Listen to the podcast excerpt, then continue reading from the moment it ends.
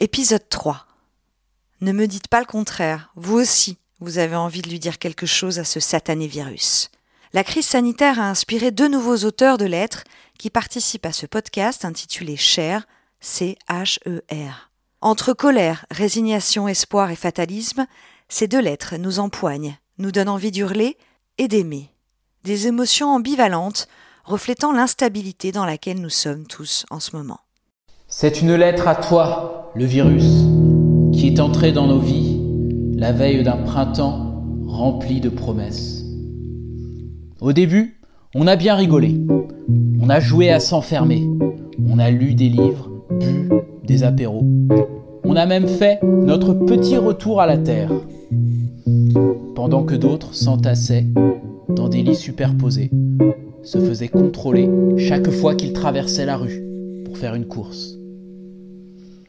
La tête de cette gamine tasée par les flics, les yeux pochés, le visage tuméfié, est venue me couper le sifflet un matin d'avril.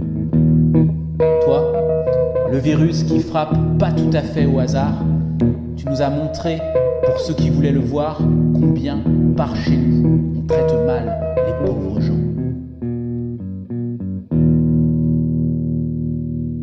Et puis, quand est venue la fin de l'orage, on est sorti. Timide d'abord.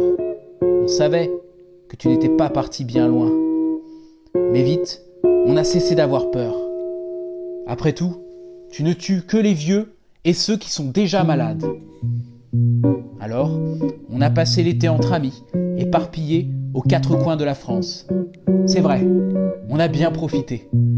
On s'est un peu frotté. Toi, tu t'es bien baladé. Voici maintenant l'automne morose. À mesure que le ciel se couvre, les interdits tombent sur nos épaules fatiguées. Plus de fêtes, fini le lâcher-prise. Les spectacles sont en cage et les banquets sont décommandés. Dans la rue, on croise des fantômes masqués. Et toi, Corona, tu te gaves et tu rigoles. Tu en croques quelques-uns, juste assez pour qu'on ait peur. Le chômage pèse sur les plus démunis. On se cherche des ennemis. La tension monte d'un cran, pendant que toi, tu te re-répands.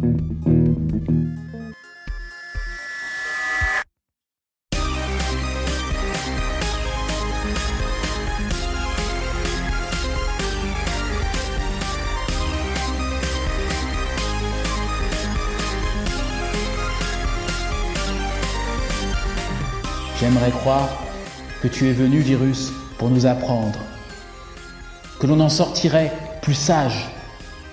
On pourrait dire alors que tu nous as un peu sauvés.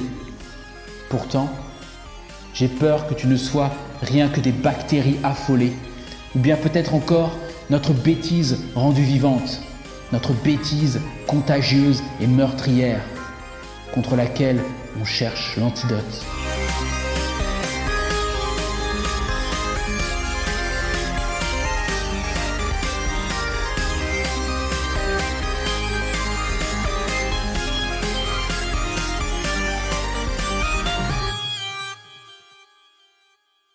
Regarde, toi qui n'es plus là aujourd'hui, regarde, regarde ce monde, ce monde d'abondance.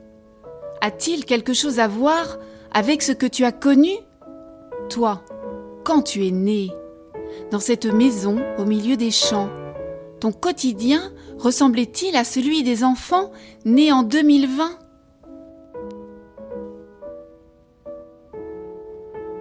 Ce monde, je ne sais pas bien à quoi il ressemblait. Tu es allé un peu à l'école? Tu as aussi beaucoup travaillé de tes mains pour aider tes parents. Tu jouais avec tes frères, tes sœurs, tes amis, dans de grands espaces. Tu pouvais courir loin de chez toi, te perdre dans les bois, remplir tes poumons d'air pur. Quelle liberté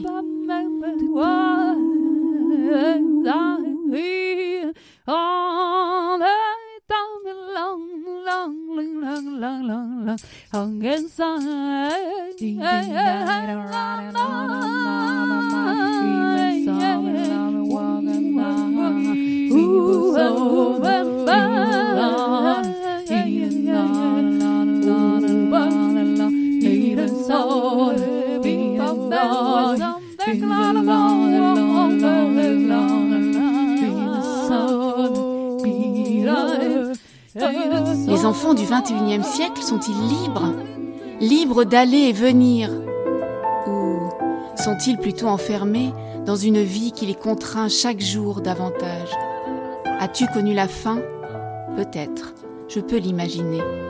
As-tu connu la peur Oui, j'en suis convaincue. La peur de ne pas revoir les tiens partis au combat. La peur de voir mourir un proche tombé malade. Regarde les enfants aujourd'hui, angoissés eux aussi par la maladie, par les terribles images véhiculées par les nombreux écrans. Chaque époque a son lot de craintes. Est-il préférable de vivre aujourd'hui où il y a cent ans? Je n'ai pas de réponse. J'aurais bien aimé venir faire un tour quand tu étais enfant. Je ne pourrai jamais, malheureusement, et je le regrette vraiment. Chacun doit vivre à son époque et s'en satisfaire. Chacun doit essayer de trouver le bonheur. Je t'embrasse, ta petite fille.